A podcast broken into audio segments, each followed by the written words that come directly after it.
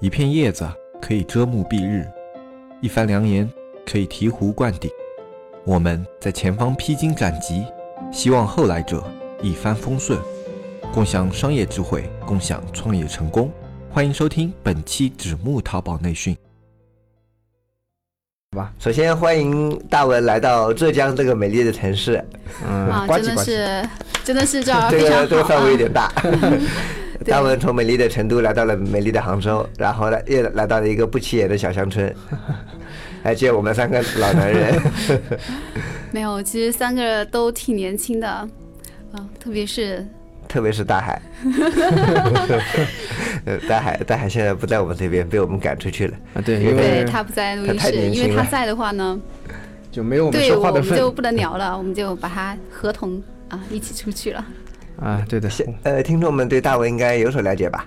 特别应该是对是纸木那边，对，应该是对我比较了解的。我在这个就是在那个我做淘宝那些年，也是有几期节目的，也啊，是对的，有几期节目，对的，对的，对对对对。那就是说你，对我们两个人了解，大家就是听众朋友们对大文的了解，应该胜过我们两个对大文的了解。啊好，大大文，那你先自我介绍一下吧，让我们两个认识你一下。对的，对的，唉，我还是用我自己的，就是在节目一开始的那个，啊，就 Hello，大家好，我是大文。然后坐在我现在坐在我右手边的呢是敏捷，坐在我左手边啊往前一点的呢是吴吞。啊，我们三个人是坐在一起给大家录这期节目。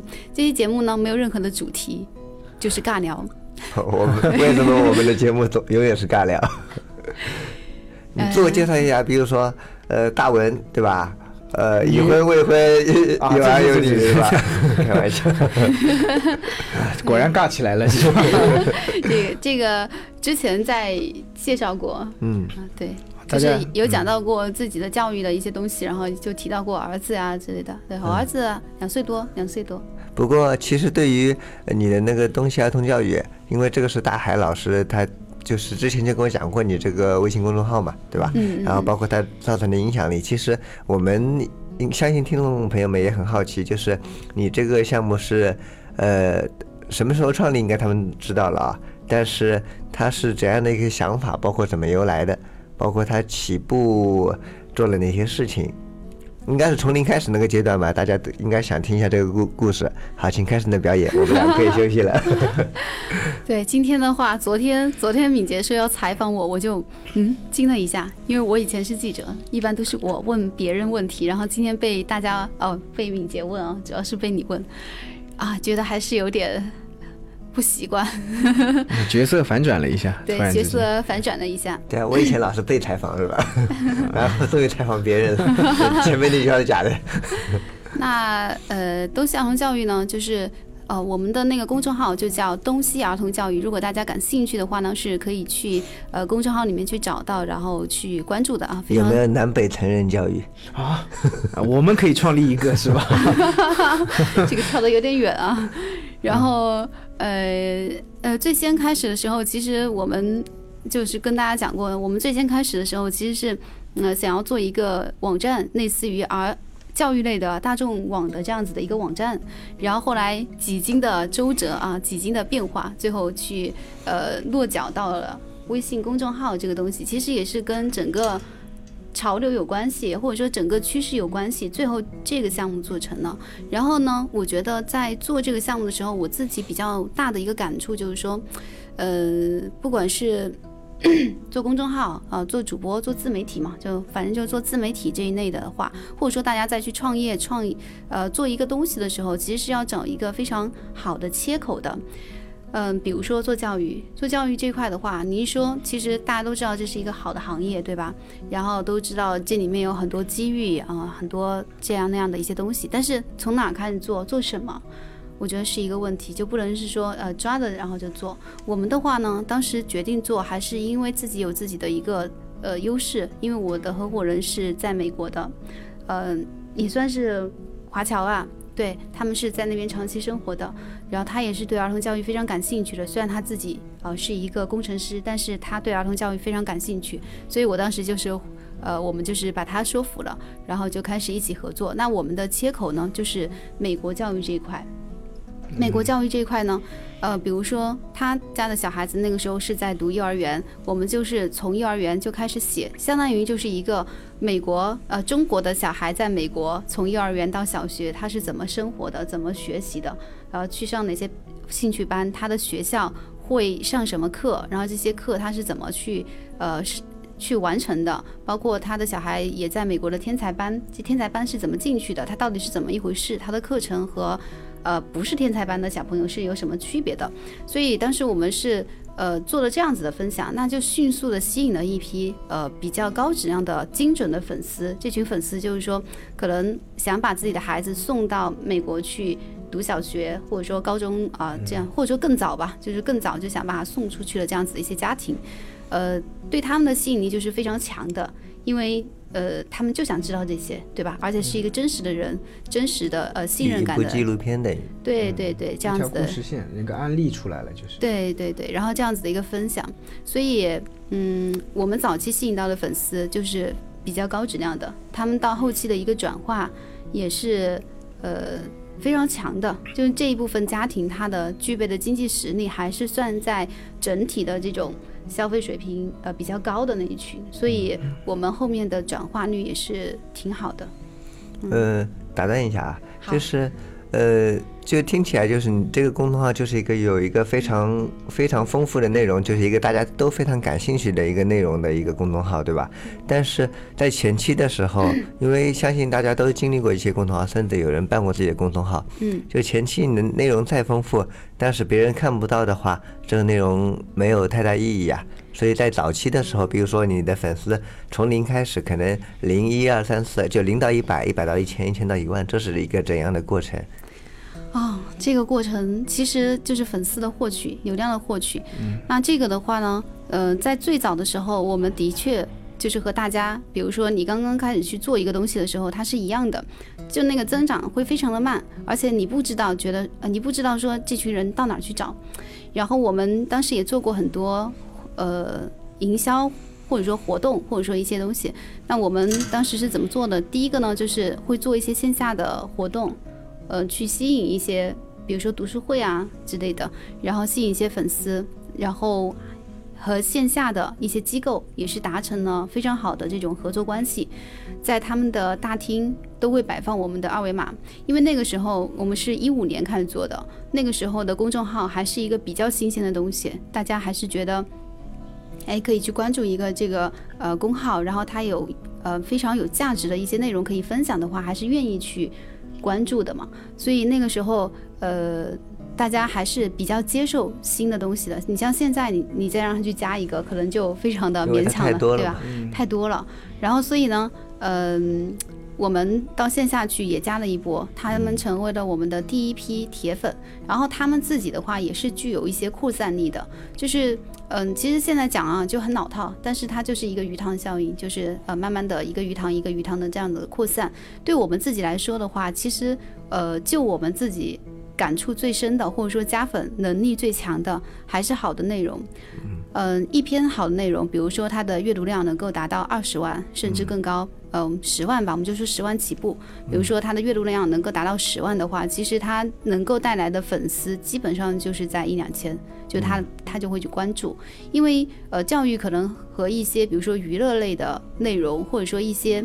嗯，怎么说文艺类的内容还是有不一样的地方，就在于它还是有刚需的。如果说他觉得这个东西它非常的干货，对他的育儿过程当中他有非常直接的帮助的话，他还是很愿意去关注你这个东西的。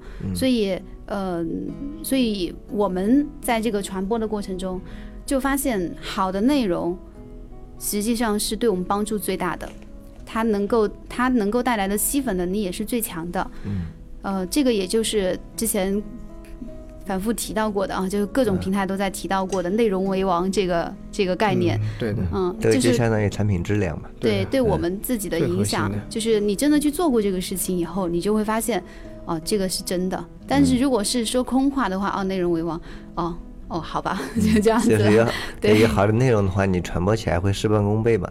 对对对，是这样子的。嗯，嗯对，所有其他的一些东西都是给它作为一个辅助的工具在用，但是你这个本质的东西，你需要做的比较很好才可以。吸引一些粉丝。即使你这个内容做的不是很好，你你其他做的再好，可能也不会吸引太有质量的粉丝，或者说是做的特别成功，会有这样一个对，因为它本质上就是公众号这个平台，它本质上就是一个内容产出的一个平台，就是一个以为内容为主主要吸引力的这样子的一个平台。所以平台不同的话，你的整个嗯整个框架、整个吸粉的那种呃思路、引流的这种思路还是会不同的。对这个过程的话，我们肯定可以想象它是怎样布布开来的，特别是到后期的粉丝会发展特别快嘛，对吧？然后当它达达到一个瓶颈以后呢，就可能形成一个比较稳定的数据，对对但也会缓慢增长。呃呃，但我还是很好奇啊，就是当你们的第一次粉丝见面会这样的活动是怎么举办的？就是怎样一个形式？我想听更细节一点的东西，因为相信听众们也比较关心，因为。对于很多听众来讲，就好像迪迪达克的听众，他们并不知道怎么迈出第一步，对吧？其实就像你迈出的第一步，你好，你有了好的产品、好的东西，嗯，就大家都都很认同的一样东西，你如何迈出第一步？就是可能是前期这一百个粉丝是如何建立的，这个应该大家更加关心的东西。哦，对，其实这个的话，能需要回忆一下，因为有点久了啊。还好还好，我记性比较好。就是那个呃，我觉得这个分两条线路吧。第一条就是你刚才在说到前一部前一半的时候，就是说粉丝见面啊之类的时候，其实是在我们比较后面的，就是我们那个在美国那个叫 Yolanda，然后他是每年寒暑假他都会回国的，所以我们会在线下举办一些。小型的这种啊粉丝见面，因为他到现在已经出了两本书了，就今年已经出了两本书了，所以算是从我们这个平台慢慢打造，慢慢打造。他从一开始他都不会写东西的，嗯。啊，都是打电话，然后说啊，这个怎么怎么怎么，然后啊帮他敲，帮他敲，然后后面他慢慢的他就会了，他的学习能力是非常强的，嗯，所以到今年他出第二本书的时候，整个销售量都非 就比第一本书要好很多，所以。我觉得这就是人成长的一个过程，就有很多时候有很多东西你第你是第一次去接触的，嗯，但是你只要肯花功夫，然后慢慢的去接触它，慢慢的去在里面去学习的话，其实是非常快的。不要觉得自己好像不会就不去做这个事情，对那肯定是不行的。这是第一层啊，就是。说的粉丝见面会，嗯那呃第二层的话就是说怎么迈出第一步。其实我们怎么迈出第一步，最重最最主要的还是呃像我，比如说负责市市场啊这样子的人去做的，对吧？嗯就不是就没有偶像啊，不是粉丝见面会，就是怎么呃出去，然后跟别人网友见面会，就像我们今天这样。对我们，我我们对，因为呃之前跟大家交代过嘛，就是我和大家其实是身份是一样的。我最早的话也是大海的一个听众，嗯我我也是他的一个听众，然后呃一一偶然的一个机会建立了联系，然后就、嗯呃对开始种联系煲电就话粥，所以今天他们都不用 出来聊，因为他们聊的话可能会聊吐了，因为天天在聊。对，跟大海聊的就会比较多一些，相对那呃这次的话呢，也是专程就是过来和我们的团队吧，应该是、嗯。就是非常正式的，大大海的马仔，对，有道理。呃对，那个我们的团队正式的见见个面，我觉得还是非常有意义的，嗯、非常有意义的。那说到迈出第一步的话呢，其实，嗯、我自己是比较有感触的，然后我也是当时在负责这个事情。我觉得有很多时候，你不要去，嗯，自我设限，就是不要自我设限，觉得我很多东西好像不行。第一个是不要自我设设限，不要觉得有有一些我不行。第二个就是你要克服自己的一些东西，你要克服，你需要去克服。比如说，其实每个人都有一定的社交恐惧哈，就是比如说出去的话，然后还是会觉得，哎呀。说什么呢？对吧？然后怎么说呢？他不同意怎么办呢？就是还是会有很多自我的一些疑问或者怎么样，但是你要克服自己很多这种心理上的一些障碍，走出去。就嗯，因为这个事情是我在报社的时候就在开始做的。我们报社那个时候还是会要有经营的，那个时候才刚刚大学毕业嘛，呃。所以其实那个时候还是会有很大的心理障碍的，因为刚开始的时候理解的记者就是一个对吧，就是为社会伸张公益这样子的一个非常正能量、非常啊、非常有那个光环的这样子的一个职业。难道不是吗？难道现在不是了吗？呃，比你想象的要复杂一些，要真真实情况要比我们大家想象的要复杂很多，就是会涉及很多经营方面的一些东西，比如说有一些客户涉及到一些广告或者怎么样的，有一些东西对你就。呃，会稍微那个一下，对这个可能就不太好啊。但是事实上是这样子的，那我们也是需要出去，就是跟客户聊的，甚至有一些你的采访就是有功利性的，就是有功利性的一些采访。我们今天这场采访是没有功利性的，我也我也不知道怎么让它变成功利性的。对，那所以，嗯，你怎么去克服自己的这个东西呢？就长期的练习嘛，就长期的练习。而且，嗯，有一些同事就是刚刚，比如说刚刚进来的，呃，我也带过一些实习生，他们就会觉得，怎么进去呢？就在老总的面那个门前面徘徊了十几分钟，抽了一根烟呢，然后都不敢推开那扇门。这个叫 just do it 是吧？对，你要勇敢的去做，然后不管你做的有多么糟糕，但是你至少去做了的话，你还是至少你对自己有个交代。我觉得哈，我觉得这就是一个过程嘛，就是你不迈出第一步，你连犯错的机会都没有，那怎么去改正错误，是吧？对对对，就任何人，你就像呃 呃，就像大家说我的梦想是中彩票是吧？中五百万，但是永远不去买彩票，那你肯定中奖机会就没有了嘛。对，所以你一个道理你只要必须要迈去做就好出去的，是要卖出去的，而且卖出去一定会失败的，一定会有，一定会让你觉得，哎，对，就是其实，其实我觉得听了大文刚刚讲的，我觉得我是挺有感触的。其实我觉得敏杰哥应该也会有一样的感触，因为我们人嘛都是有一些惰性，然后有一些那社交恐惧啊这些东西的。我这个人其实也是特别，对，就像我从来不敢上街问小姐姐微信号码，我我就我就属于那种比较怕麻烦的加个微信啊。啊，怎么就开始，嗯、告辞。继续。嗯，没有，就就是说，呃，每个人都会有这样的一个状态的。你去迈出第一步的时候，每个人都会经历这样的一个心理状态、心理过程的，不是说。不是说你一开始有一个人上来，我就能啊打遍天下无敌手，我跟谁我都能说得上话。当然，这种人可能可能会有啊，在我的认知里面，目前还是极少极少数的。就是每个人都是要经历一个锻炼的过程。不是与生俱来的。啊、对，这每个都是锻炼出来的，包括我的父亲也是这样的，他现在也是啊、很能聊，然后呃见人说人话，见鬼说鬼话那种状态。你父亲是卖保险的吗？啊，那不是，呃，他也是一个比较普通的商人了，呃，但是他以前的时候就，我举个例子嘛，就他很夸张的，小时候见到自己的外公来了，放学回家见到自己外公来了，然后啊害羞的躲起来，就这种，这你都知道。呃，他跟我讲的嘛 哦，因为他也是鼓励我，他以这个他的这个例子鼓励我，就是说要勇于跟别人去接触，勇于去聊一些事情。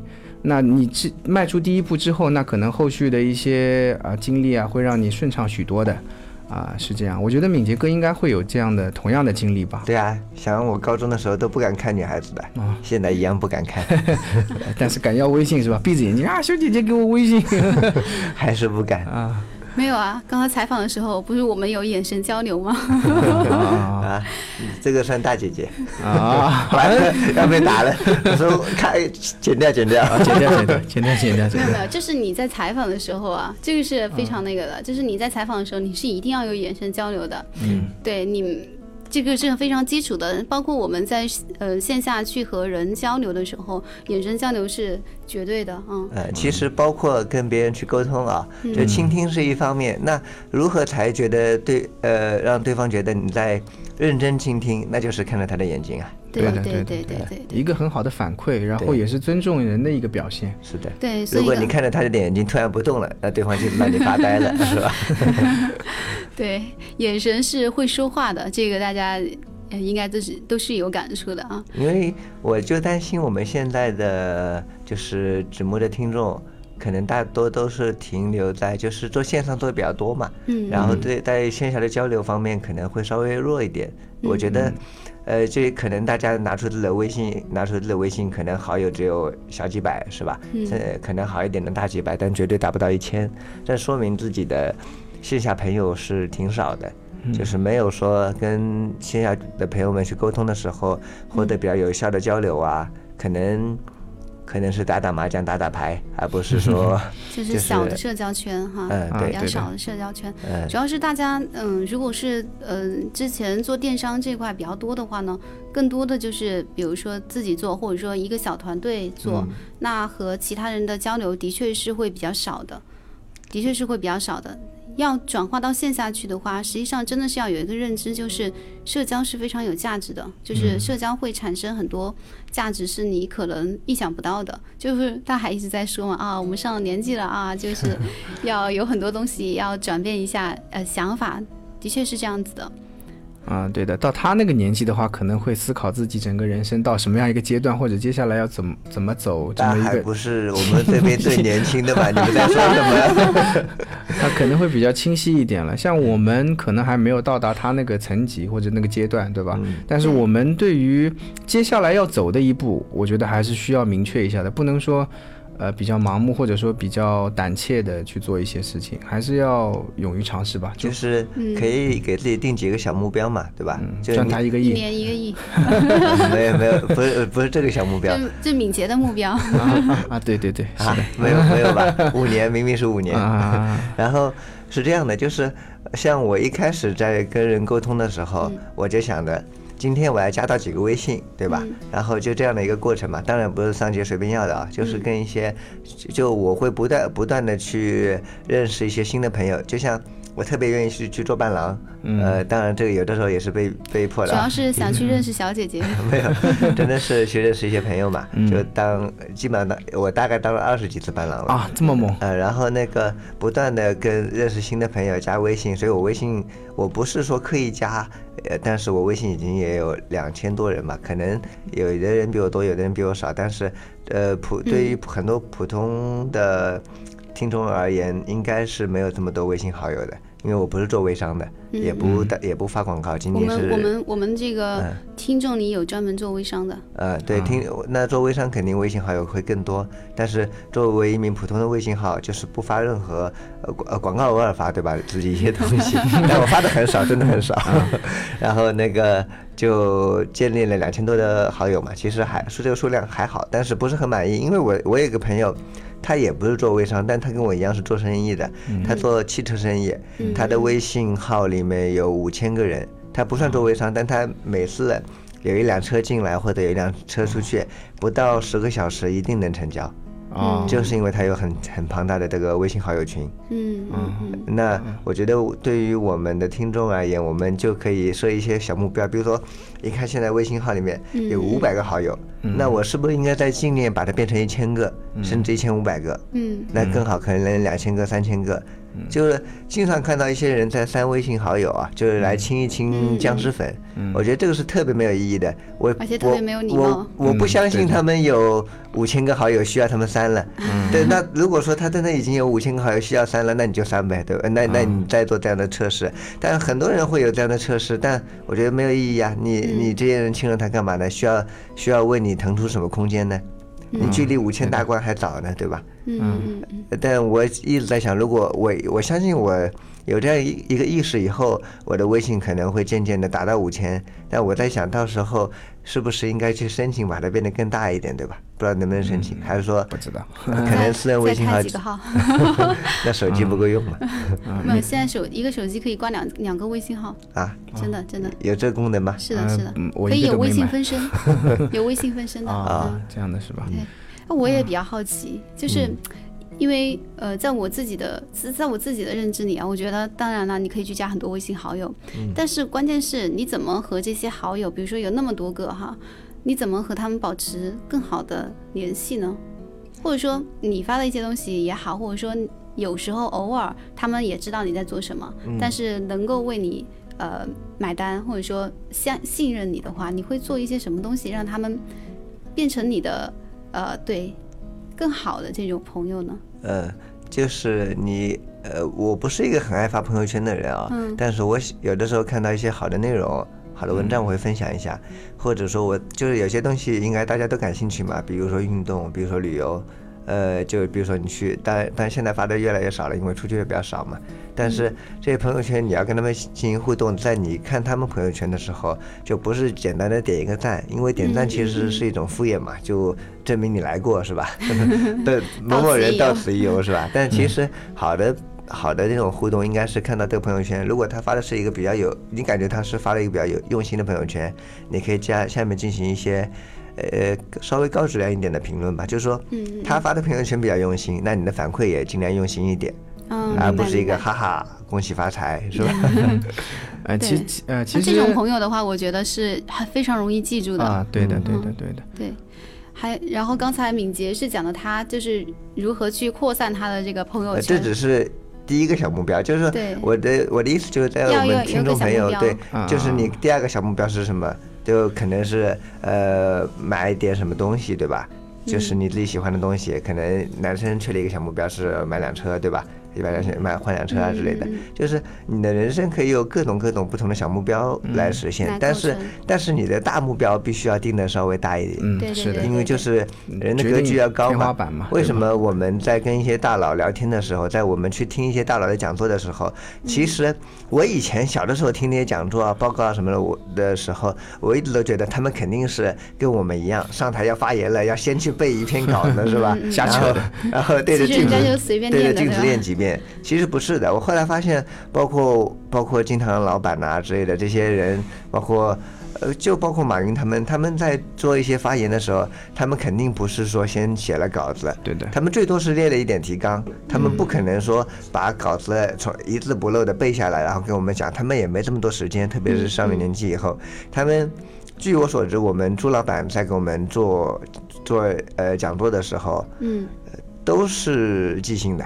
他想到什么说什么，因为像他这样的人，把他的生活经历中的一稍微点点滴滴跟我们分享一下，就格局一定是比我们高的嘛。对，就像他说他跟跟呃马爸爸去出去香港考察什么的时候，马爸爸住的是什么什么酒店，对吧？那他也必须住这样的酒店，那那公司是不会给报销的嘛，对吧？因为超过一般标准嘛。那这但他其实他的所有的个人开支都没有用过公司一分钱。这也是一个格局的显示嘛，就是不计较一些小的东西，才能拿到更大的东西嘛。当然，就我们生活中可能身边会有一些亲戚，比如说天天计较着呃两块三块的一些鸡毛蒜皮的小事情。但是你把精力投入到投入到这些上面的时候，比如说你想着今天去打个牌赚点钱是吧？那你肯定 胡个牌。呃，对，那昨天欠我的钱还没给我，就欠我两块钱。天天想着 这些事情的时候，你没有精力去做一些更大的事情。对的，是的，就不是说我们好高好高骛远，但是如果你不把目目标目标定的远一点，那你的天花板就会很低。对，就像你买房子一样，为什么大家喜欢买层高高的房子？因为层高高的房子更容易发挥嘛。你买个两米六、两米七层高的房子，层高啊，对，我以为是楼层高，层高层对，是的，层高，肯定希望天花板更高一点嘛，人都一样。对，那所以我们大家不要把自己的天花板定得太低，尽量定得稍微高一点，然后让我们自己做的事情更加有意义一点。对，是是，尤其是我偶像一样，对吧？啊，对，啊，伊隆马斯克又来了，这个段子老是被人听，我我们是他的铁粉，是吧？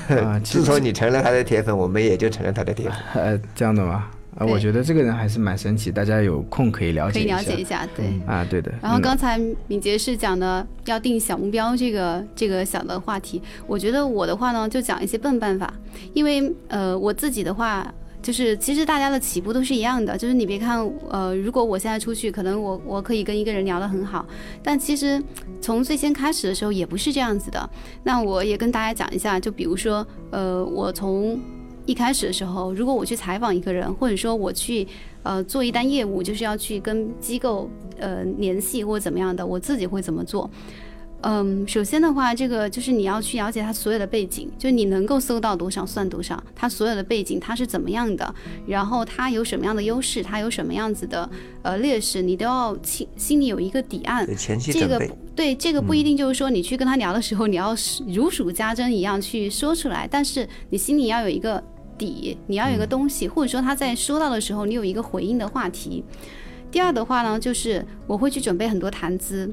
呃，这个在我以前我我以前没事儿的时候，我就刷新闻啊，刷新闻，然后看看一些评论也好啊，或者说看一些就是时事的新闻也好，然后我当时朋友都很呃嫩，就说，哎，你一天到晚在看什么呢？我说啊，我说我找谈资啊，看谈资啊。他说这个是什么东西？就是说你你去跟别人聊，你是需要一些话题的，你不能说坐下哦，今天天气真好啊，吃饭了吗？哎，我孩子多大了？对对对，你你得你得一坐下，你说哎，今天有个什么事儿，你知道吗？哎，两会怎么怎么了？然后怎么？你这你这样子的话，他才愿意去和你聊。就有时候我们比如说呃，我出去呃见客户或怎么样的时候，那有时候客户会跟我聊的比较好，对吧？哎，大海跟我聊的也挺好的，我没有跟大海准备过谈资啊，然后 对，就是比较自然的朋友之间的那种聊天。但是我如果是把他真正当客户的话，我我是会去准备谈资的。那我见到他，我说什么呢？如何让他觉得他跟你的聊天是有意义的呢？毕竟这些人都挺忙的，对吧？他总不能听你瞎扯吧？他还是希望在。哎，我们厚厚脸皮不要脸一点啊，就说那个年轻人的嘴里，对吧？从年轻人的嘴里获得一些啊，年轻人是怎么想的？年轻人呃，看待现在的一些社会、一些时事也好，一些经济也好，他们是有什么样子的一些观点的？他总归跟你聊了以后，我觉得，哎，跟你聊的东西还是蛮有意义的。所以这个也是，就是说，呃。前期的一个准备，那你进去了以后呢？比如说我在路上的时候，我以前会自己有个习惯，我会列提纲啊，这个东西特别笨啊。但是如果大家跟我一样，就是说比较菜的话呢，还是可以做这个事情的。就是呃，我去的时候，我就会自己在心里打草稿，就是。呃，我今天一定要跟他聊的是一个什么样子的话题？哪几点？对对，一定一定会自己给自己列一个提纲，哪几点，然后先聊什么，再聊什么。但这个就是说，你不一定在这个过程中一定是这样去执行的，因为有时候会走走岔嘛，聊聊聊的，哎，跑偏了，然后再拉回来嘛，对吧？你自己心里要非常的清楚，非常的明确，我要跟他谈什么，我要达到一个什么效果啊？不一定是谈成啊，至少。你比如说第一次见面，至少说，哎，让他觉得我不错，也是一个目的嘛，对吧？呃，对。那，嗯，所以你要围绕你的一些提纲去准备一些东西，以及明确你怎么开场，然后怎么把这个聊下去，怎么让他了解我们，怎么去介绍，然后如果他反问我的一些问题，我怎么回答，然后他有可能问到什么，呃，如果我哪些东西不清楚，我该怎么说？就是你有很多细节你要去想清楚，你不是说。啊，对吧？抱着一坨资料就冲过去了，然后来来来来，你看一下我们的资料，就这个是不行的，就是你你得有一个非常明确的东西，这个心里要预演一遍，等于说对，要要在心里预演一遍，特别是特别是呃，我想的更多的部分就是说他会问你什么，他问你你怎么答，对这个的话，我觉得是大家如果说呃也是刚起步吧，那可以去做这样子的一个。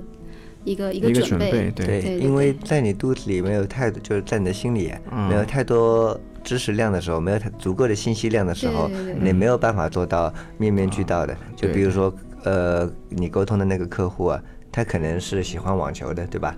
那你可能要去网球那方面恶补一下，对吧？那你如果他是喜欢赛车的，那你要赛车那边恶补一下，就起码你要准备几个点，可以跟他。聊到这个东西，那你不可能说你当然，当你跟一百个陌生人聊过深入交谈之后，你可能就不需要准备了，因为你已经知道很多很多信息量了。哪怕你当时跟他聊的时候不懂，你回去再查一下也就懂了。就像他们刚刚跟我讲一一开始跟我讲伊隆马斯克的时候，我说这个人是谁呀，是吧？然后赶紧就不能跟他，但还是假装津津有味的在那边听着，然后赶紧回去 恶补一下。没有没有，那是很早以前，很早以前。就其实这个沟通也是一个进步的过程，大家尽量不要进行一些无效的沟通。你就像你比如说打麻将的人，天天呃，我不是说打麻将不好，因为毕竟也是国粹娱乐活动啊，对。但是你可能就是你今天打麻将，跟打麻将的人聊，就是聊聊聊聊麻将的事情，然后回去还是聊麻将，第二天还是聊麻将。你聊了一年的麻将，那你永远聊的是麻将，其实沟通的质量还是很非常重要的。对。